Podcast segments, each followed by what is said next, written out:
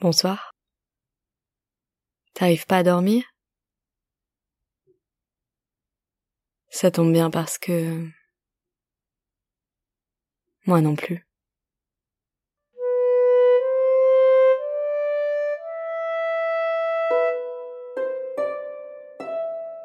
Le paysage où nous nous promènerons ce soir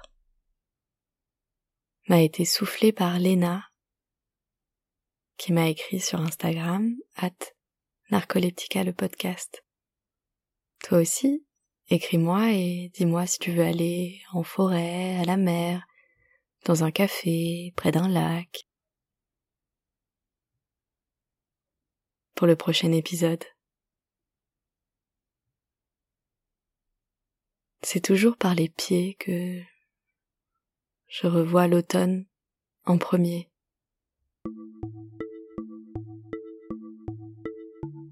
J'entends, sous mes semelles,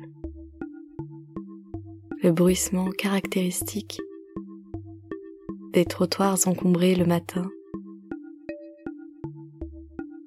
avant le passage du drôle de monsieur avec son aspirateur sur le dos, qui me fait penser à un cosmonaute des années 70.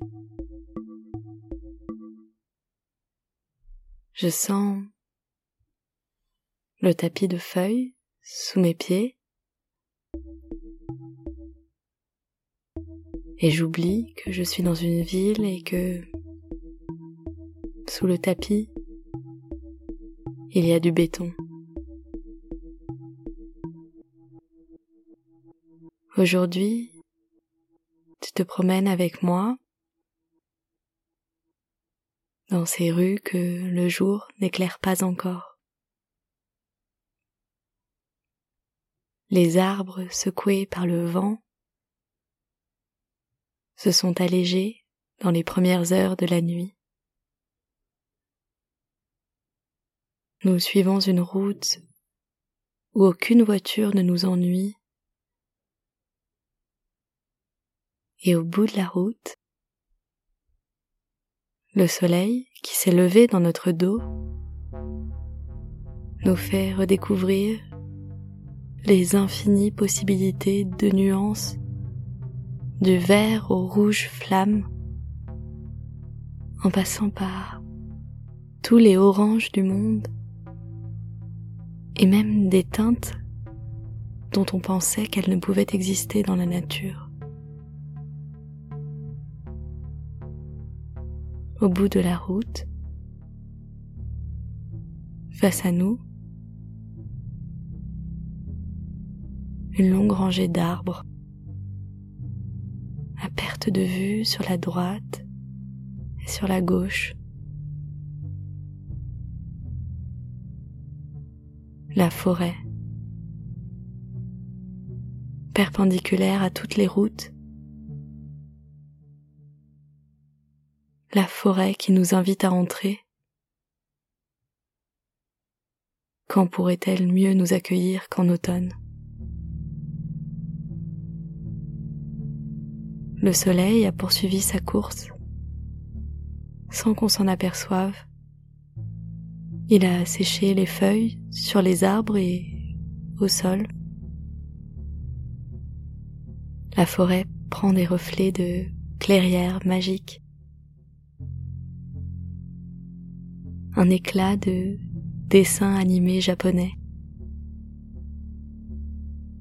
Peut-être peut-on y croiser un tanuki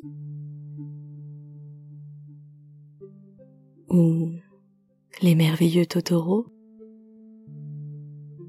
prêts à nous offrir un parapluie ou un panier de champignons.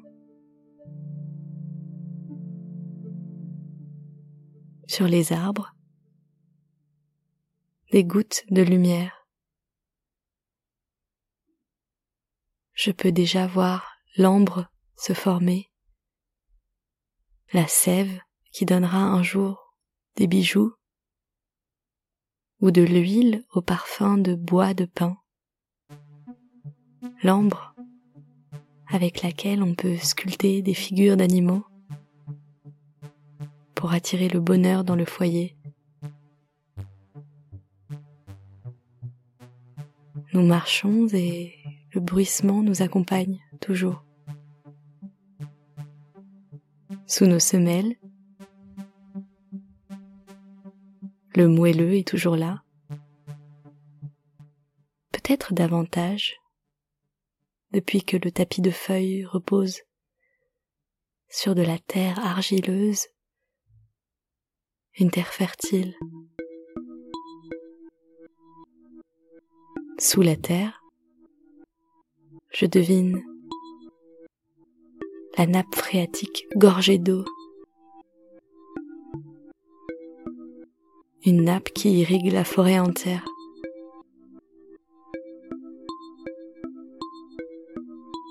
Dans cette forêt, tout est en abondance. La lumière, l'eau, les couleurs. C'est un automne qui se prend pour le printemps. Mais que l'odeur de cannelle et de cheminée trahit.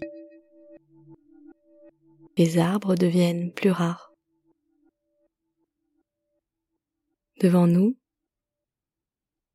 un cercle d'herbes lui aussi noyé dans les feuilles, et une maison qui pourrait être en pain d'épices,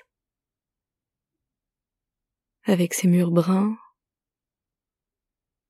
et son toit en tuiles rouges.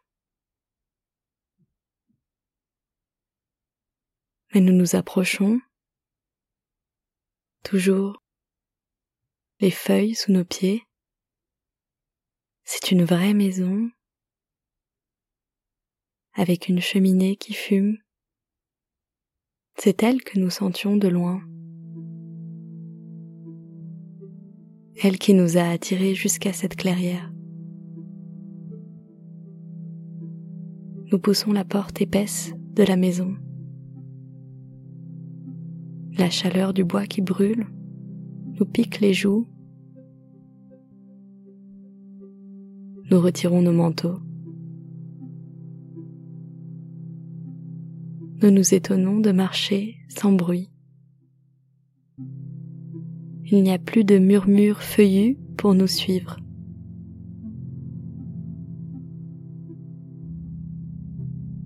Dans le salon de la maison, des canapés boursouflés entourent le foyer de la cheminée. il y a bien assez de place pour s'allonger de tout son long, chacun, chacune sur un canapé, évidemment en velours, pas l'un de ces canapés en cuir qui grincent quand on se retourne sur le côté. Les plaides aussi sont en velours, canapé beige, plaide couleur noisette. La maison entière est assortie à la forêt. Et par la fenêtre, entre les croisillons marrons, à travers la fine pellicule de buée, nous pouvons encore deviner l'éclat orangé, potiron, cannelle sur les branches des arbres. Le feu crépite et je crois que c'est le moment parfait pour te dire Bonne nuit.